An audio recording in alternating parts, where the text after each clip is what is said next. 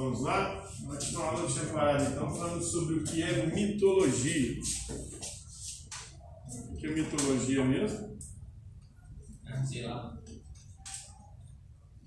Mito é uma narração sobre as origens, uma narração fantástica, fabulosa, que envolve a ação e intervenção dos deuses. Logia é um estudo racional. Então, mitologia é o estudo racional dos mitos.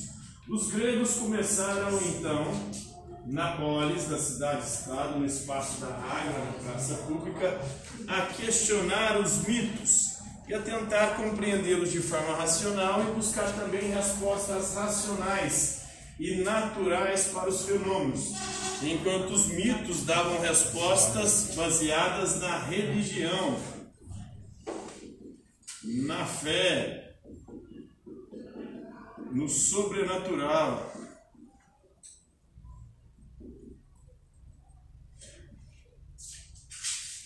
um estudo racional que busca uma explicação natural, na própria natureza, e não além da natureza, para os fenômenos da própria natureza. Próxima questão. Hã? Não estou entendendo as respostas que você não, senhor. Você não está entendendo? As respostas que você está falando, não estou entendendo, não. Por que, que, você, por que, que você não entendeu aqui? A resposta de vocês. O que, que é mitologia? Logia, o estudo racional, mito, uma narração sobre as origens, uma narração que fantástica, fabulosa, que envolve a ação e intervenção dos deuses, baseada na religião, na fé, no sobrenatural. Então o que é? Oi? A mitologia é sobrenatural natural. Logia é estudo. Biologia. Biologia é o quê? O estudo racional do quê? Bios em grego é vida, ou seja, dos seres vivos. Biologia é estudo dos seres vivos. Sociologia é o quê? Logia é estudo, estudo racional, sócio-sociedade. Sociologia é o estudo das sociedades humanas. Entendeu? Mitologia é o estudo dos mitos. O que é o mito? É uma narração, é uma história fantástica, fabulosa sobre as origens.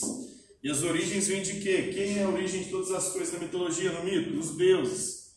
Isso está envolvido com a religião, uma resposta baseada na fé, no sobrenatural. Conseguiram compreender?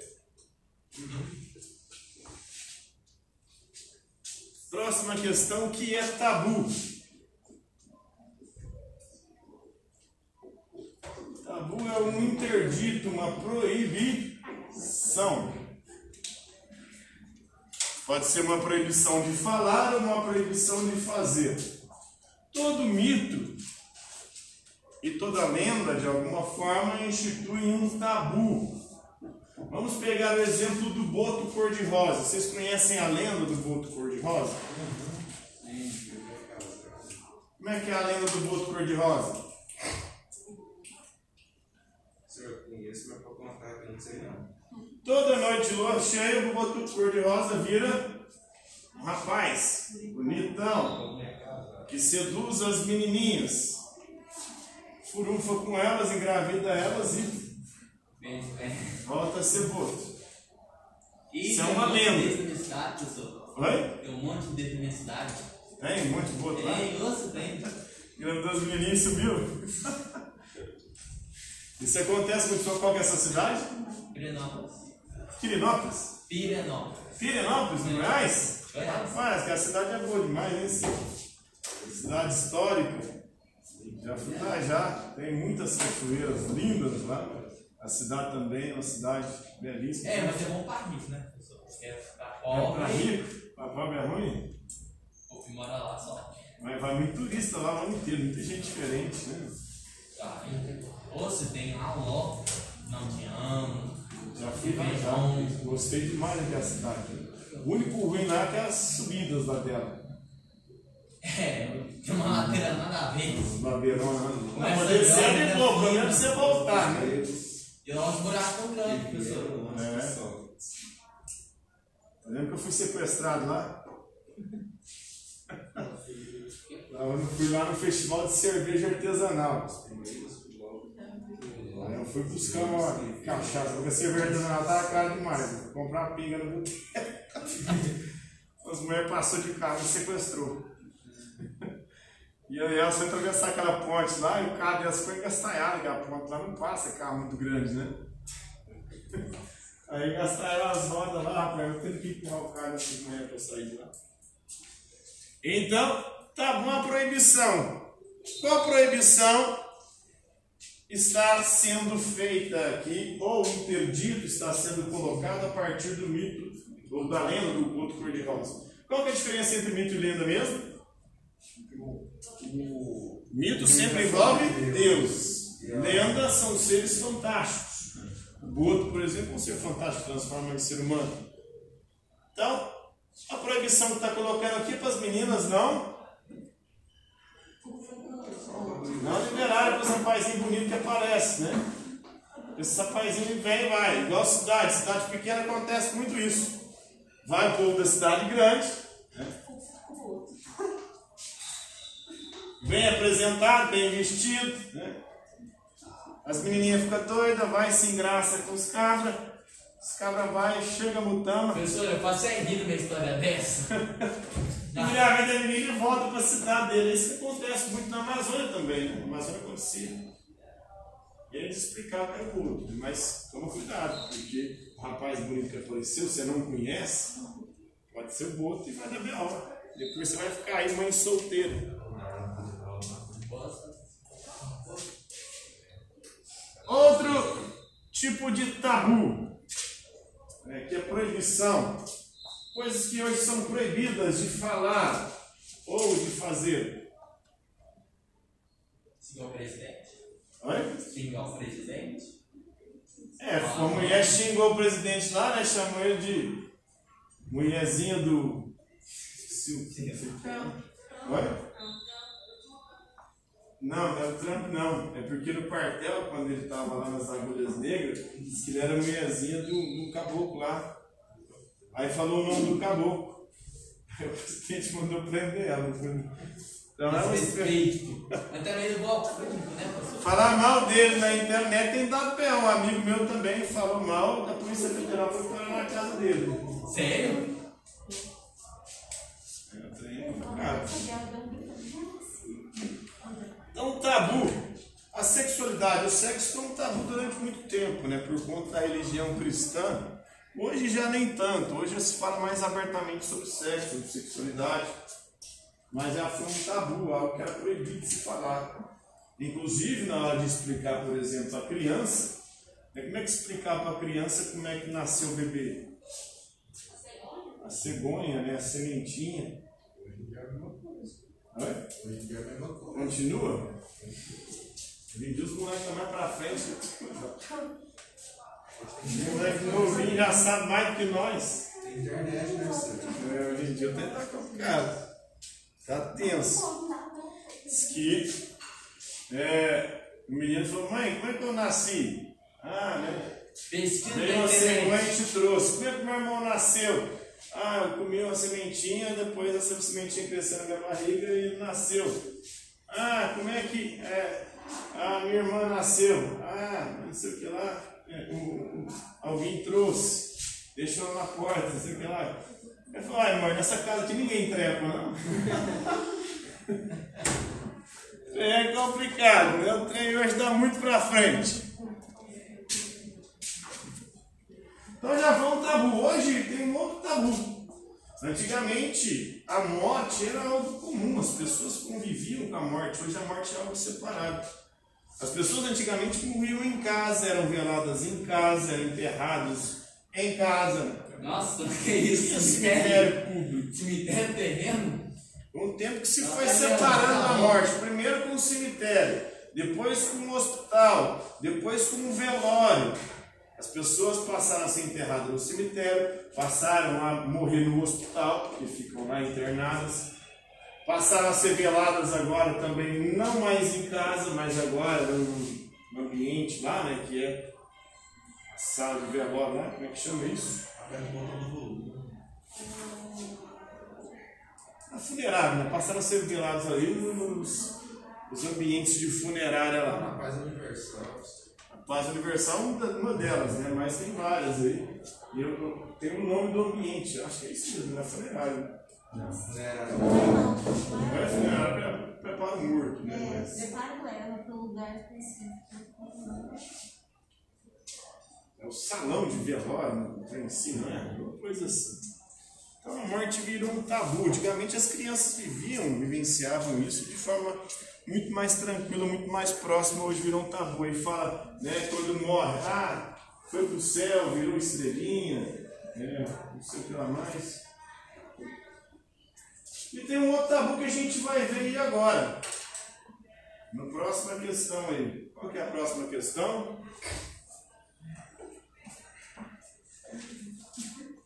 O que foi a saga de Édipo? O que que foi a saga de Édipo? É a história de um casal, Laio e Jocasta, que iam se casar.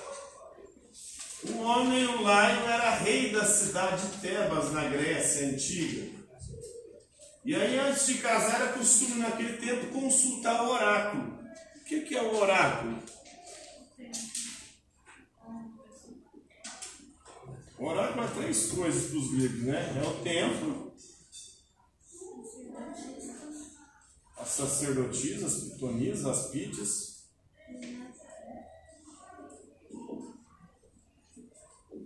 E é também a mensagem, né? O mais famoso do oráculo grego era o oráculo de Delfos, dedicado a Apolo, o templo de Apolo. Então eles foram lá consultar o Laio e chegou lá, o oráculo falou para o Laio, né? É, o destino desse casamento é essa mulher engravidar, essa mulher, dar à luz a um filho, esse filho vai matar o pai e se casar com a mãe. Repetir. O oráculo falou Laio, o rei, na hora que ele foi consultar sobre o casamento que ele ia ter com a Jocasta.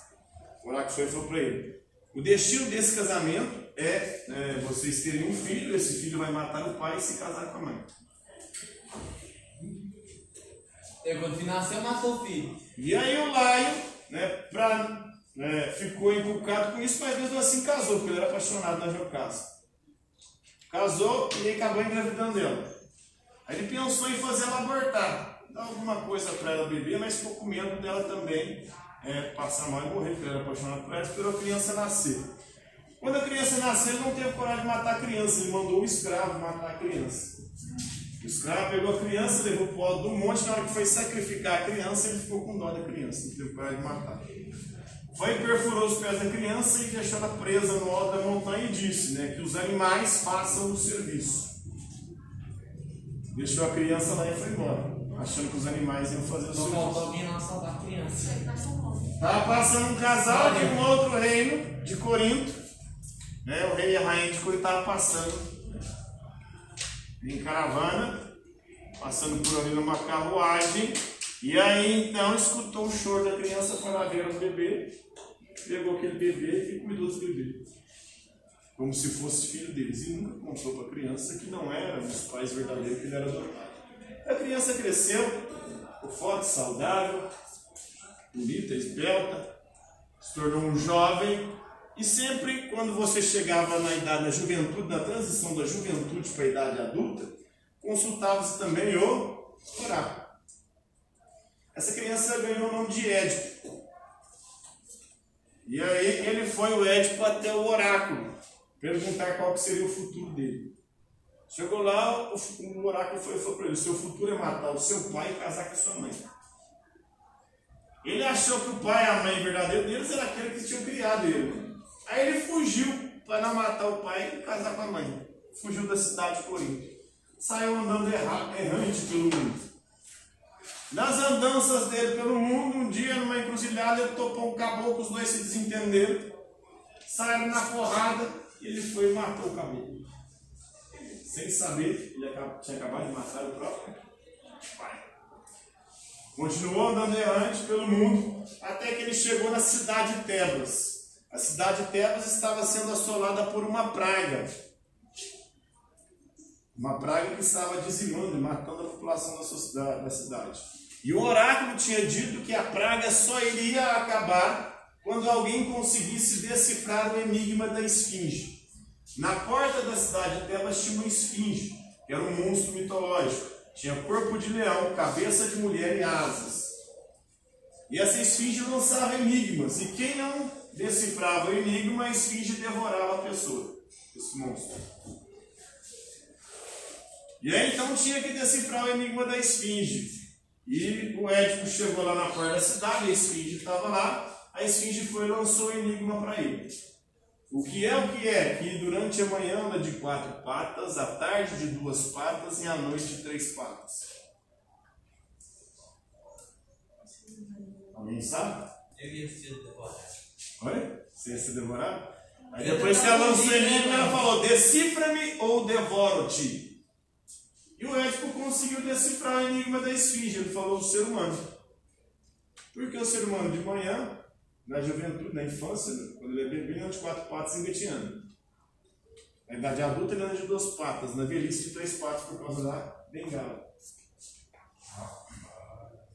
Então ele decifrou o enigma da esfinge. Ninguém nunca tinha decifrado o enigma da esfinge. A esfinge ficou louca por causa disso e se suicidou. E aí, como prêmio por ter livrado a cidade da praga e da esfinge, a cidade foi e colocou ele como rei, porque o rei havia desaparecido. E tornando-se rei, ele casou-se com a rainha, que era a própria mãe. Mas ele não sabendo que era mãe dele, não. Não sabia. Teve quatro filhos com a mãe: dois homens e duas mulheres. E aí então, Falar, Pensou que treta, hein? Aí, passado um tempo, a cidade voltou a sofrer com a praga. Foram consultar o oráculo. O oráculo disse que a cidade só ia se livrar daquela praga se conseguissem é, descobrir quem havia matado o antigo rei que desapareceu. Aí começou um processo de investigação. Eles investigando, investigando, investigando, não conseguiam descobrir. Até que um dia, naquela época, era costume os escravos dar banho nos reis. O escravo estava dando banho no rei Ético. E aí, na hora que ele foi lavar os pés dele, viu os pés dele inchados. Por conta das feridas que foram feitas lá quando ele era bebê. Ele foi preso. Ético significa pés inchados. inchados. E aí o escravo que estava dando banho nele nesse dia era justamente o escravo que tinha sido incumbido lá na infância de matá-lo, mas só que não matou. Aí esse escravo foi e ligou os pontos, os fios né, desencapados. E aí então, esse escravo percebeu, foi e falou para ele: Acabei agora de descobrir quem matou o rei. Foi você e você cumpriu o oráculo. Você matou o rei e se casou com a sua mãe. ele mandou matar o escravo pra mim saber. Não. Aí ele surtou, arrancou os próprios olhos, saiu, vazou da cidade, cego, sem saber para onde ir. A mãe dele, quando descobriu, suicidou, se enforcou. Os irmãos começaram a disputar para ver quem era se tornar, quem ia se tornar o rei da cidade. Brigaram, um matou o outro. Na briga dos dois, eles se mataram na, na briga. A irmã, né, uma das irmãs, queria fazer o funeral dos irmãos. Aí o tio assumiu o trono da cidade. O tio não queria deixar, porque o tio falou que eles morreram em maldição porque eles mataram um outro. E se não fizesse o ritual funerário para os gregos, a sua alma ia vagar atormentada pelo resto da eternidade. Qual que era o ritual funerário? É diferente do nosso. O nosso a gente enterra, né? O ritual funerário dos gregos era queimar os corpos. E antes de queimar, você tinha que colocar a moeda na boca, uma moeda na boca, ou duas moedas, uma em cada olho. Né? Para quê? Para o morto pagar o barqueiro. Ah, já vi essa. Porque tem um barqueiro que atravessa ele do mundo dos vivos para o mundo dos mortos. Se ele não fizer essa travessia, a alma dele fica vagando, atormentada pelo resto da eternidade. Então a irmã queria fazer o ritual funerário. O tio não quis deixar. Aí ela resolveu um dia à noite, escondida, ir roubar os corpos para fazer o ritual. Quando ela foi tentar roubar os corpos, ela foi pega pelos soldados do tio. E o tio mandou enterrar ela viva. É, que história macabra é essa? E assim termina a tragédia de Édipo, né? Ou a saga de Édipo, o mito de Édipo. Tem vários nomes aí para essa história. Mas uma sobreviveu história. Oi? Uma sobreviveu. Essa uma não aparece na história, não sei o que virou dela não. É mais. Se brincar, largou a cidade, foi embora e nunca mais voltou. Deu uma treta, porque foi uma maldição que amaldiçoou a família inteira, né? Uma maldição que fudeu com os filhos, fudeu com o próprio Édipo. que ele também quer mãe, viu fudeu orar? com o pai. Oi? Se não soubessem dessa história, não ia acontecer nada disso. é a tradição. É, O trem é tenso, né? O oráculo sempre se é cumpre. É uma profecia que, mesmo você tentando fugir, eles tentaram fugir de todas as maneiras, acabou se cumprindo. Não, por quê? Porque aqui tem uma coisa: os gregos acreditavam no destino. E o destino é tecido por três deusas chamadas moiras ou placas. O destino, elas traçam o nosso destino com uma linha. Uma faz a linha, a outra estica a linha e uma terceira corta a linha, que é quando a gente morre. Então são elas que vão lá tecendo a nossa vida. Elas que vão determinando as nossas escolhas, tudo aquilo que a gente faz. Na mitologia grega. As moiras as partes. Então tem um destino já programado, não somos nós que mandamos a nossa vida, são os deuses. Os gregos não tinham noção de liberdade que a gente tem de fazer escolhas. Então qual que é o tabu aí instituído pelo, pela saga de Édipo? Tabu do incesto. O que é o incesto?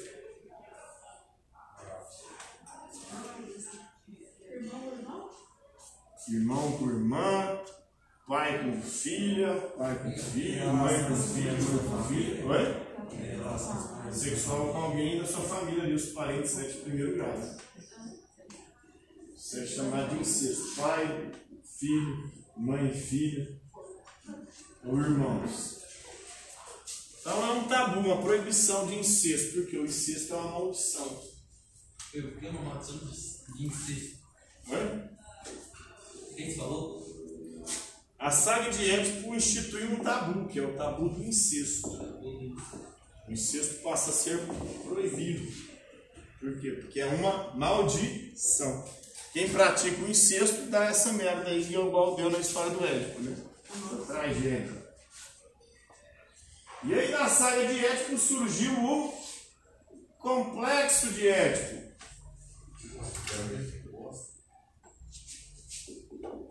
O complexo de Édipo foi elaborado pelo Freud.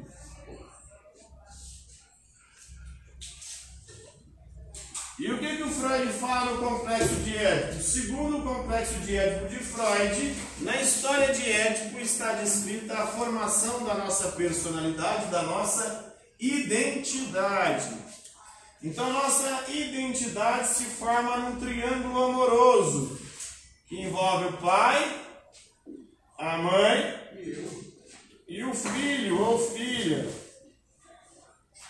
Como que se dá isso? Se dá da seguinte maneira: o filho geralmente nutre um amor, um desejo inconsciente pela mãe, e uma aversão pelo pai, um ódio, inconsciente. Tanto que o filho sente ciúmes da mãe com o pai, quando é pequenininho. O filho quer atacar a mãe, quando o pai está próximo, ele quer que o pai se separe para ele poder ter exclusividade ali. Então o filho quer a mãe só para ele. E nutre um ciúme, uma aversão ao pai. Isso vai acabar influenciando a formação da nossa personalidade, da nossa identidade. Tanto que depois de adulto, o filho vai procurar uma mulher que se parece com a mãe. E vai ter problemas de relacionamento com homens que se pareçam com o pai. A mesma coisa invertida acontece com a filha. A filha nutre um amor, um desejo pelo pai. E um ciúme, uma aversão da mãe. E aí então, a filha na idade adulta, o que, que vai acontecer com ela? Vai pro- procurar uma figura que se pareça com o pai para se relacionar. E vai ter problemas de relacionamento com mulheres que pareçam com a mãe, que uma personalidade parecida. Então é assim que a gente vai formando a nossa personalidade, a nossa identidade. E é aqui também nessa relação, nesse triângulo amoroso aqui, que vai ser formado também todos os nossos traumas. Por isso que na hora que você vai no psicólogo, eles falam para você voltar na infância. Para você descobrir de onde vieram os seus traumas que te prejudicam na vida adulta. Todos os traumas que atrapalham a nossa vida adulta têm origem nessa relação com o pai e com a mãe. E, então, na psicanálise eles falam, é sempre, na psicanálise que foi criada pelo Freud, é um método de análise da nossa vida, do nosso inconsciente, da nossa consciência.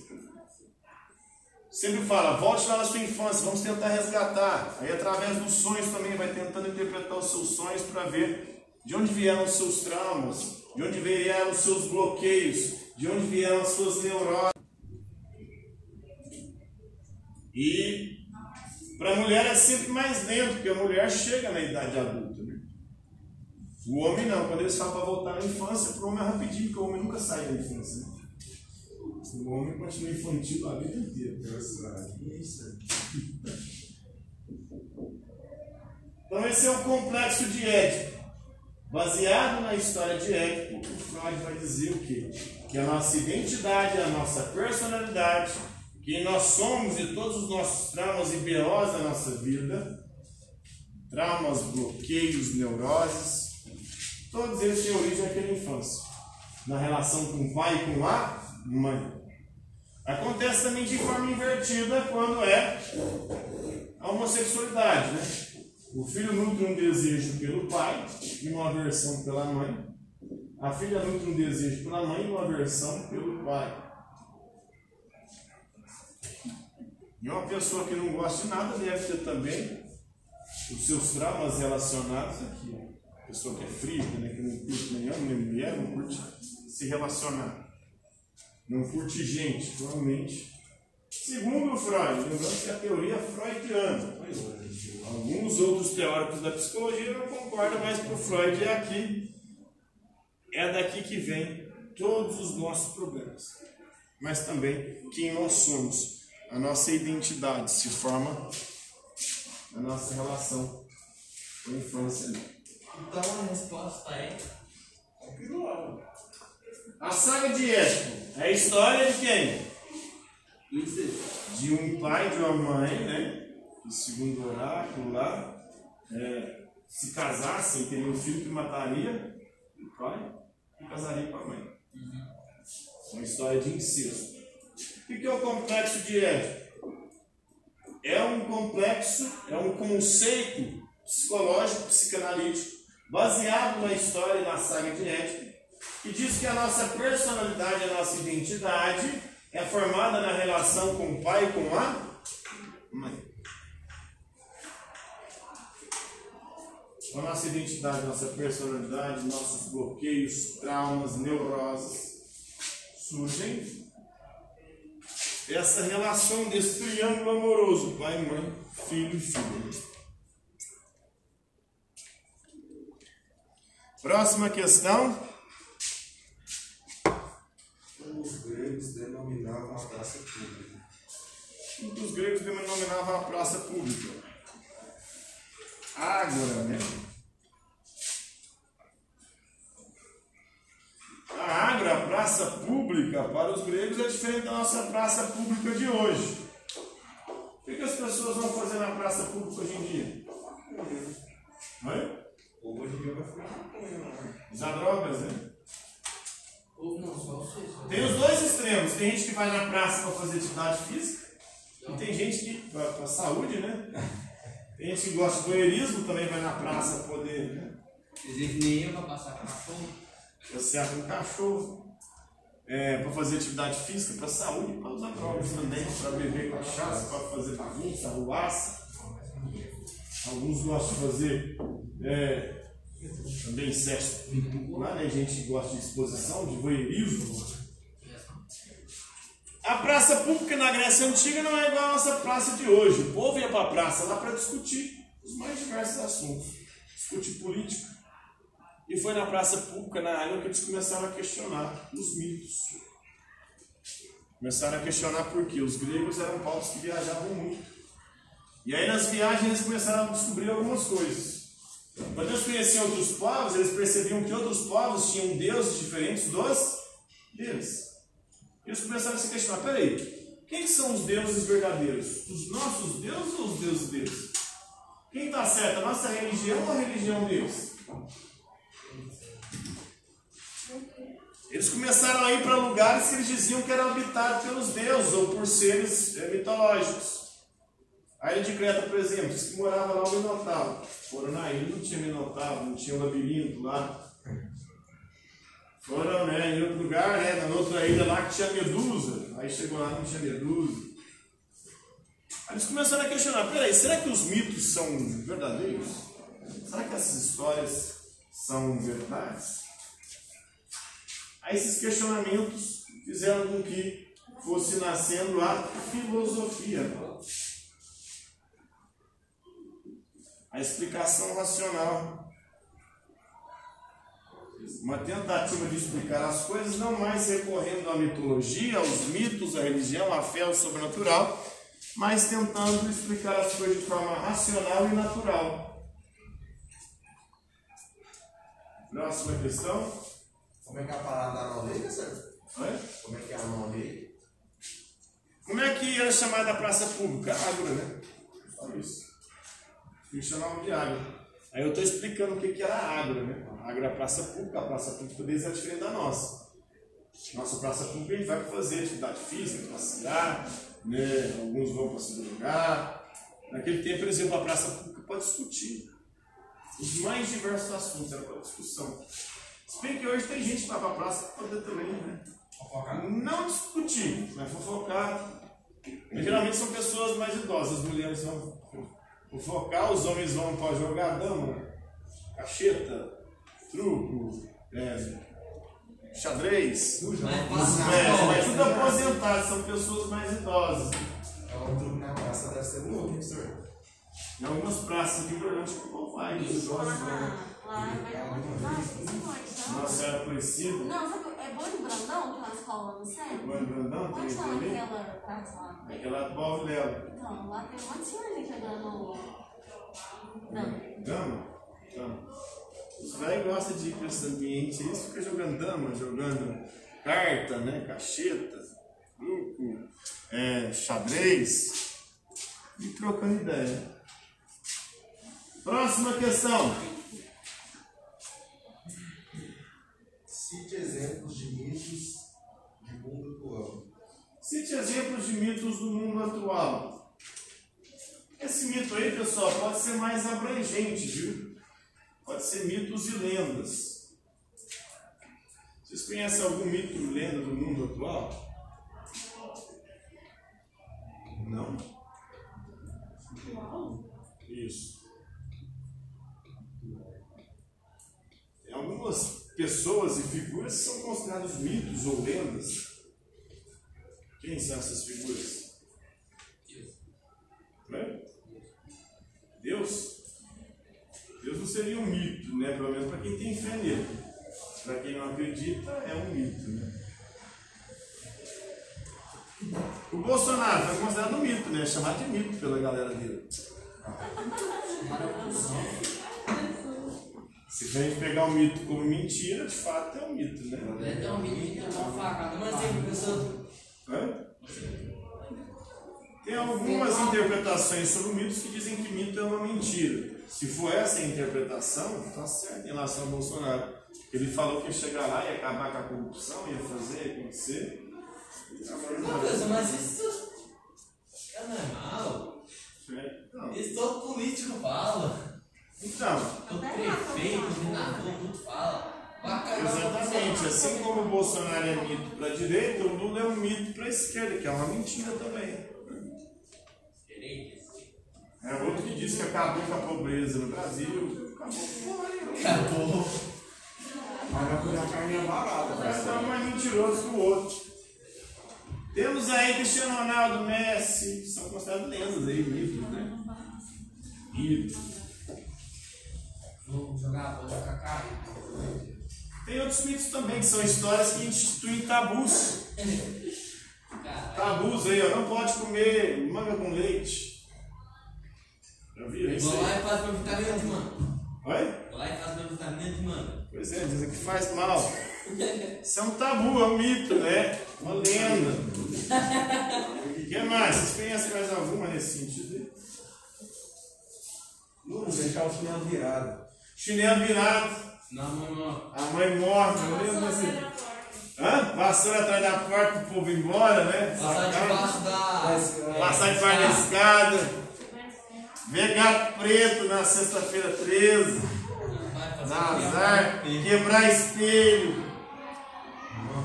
Não tem muitos, é só vocês buscar na memória aí que vocês vão.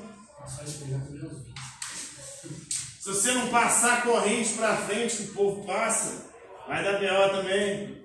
Já, já recebeu essas mensagens? Passa pra frente, senão você vai ter essa. Ah, já. no Telefone. Ficar batendo no chinelo assim. As correntes lá, se você não fizer as correntes, vai dar merda na sua vida. Então são exemplos aí de mitos, né? De lendas, de tabus do mundo atual. Ô, Zé, fez sorte que não foi. Você que montava na barra. Próxima questão.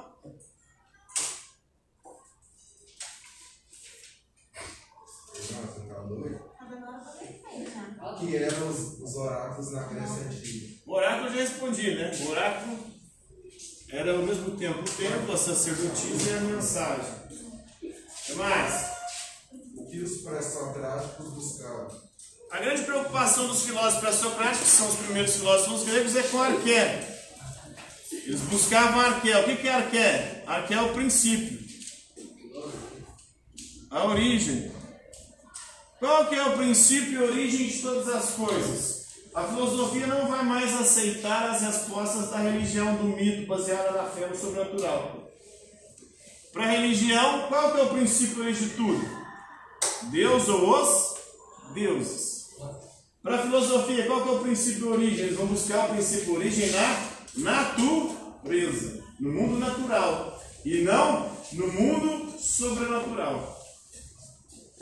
Vão buscar na razão, na natureza, no estudo racional, no mundo natural. Então eles buscavam o que? Arqué, o princípio e origem de tudo. Mas eles não aceitam mais agora as respostas da religião, dos mitos. Próxima questão. Entendeu? Para ninguém saiu? Falta quantos aí? Acabou? Aí, arroba. Pra gente acabar a próxima aula já para outras questões. Tchau pra vocês, boa noite, até semana que vem.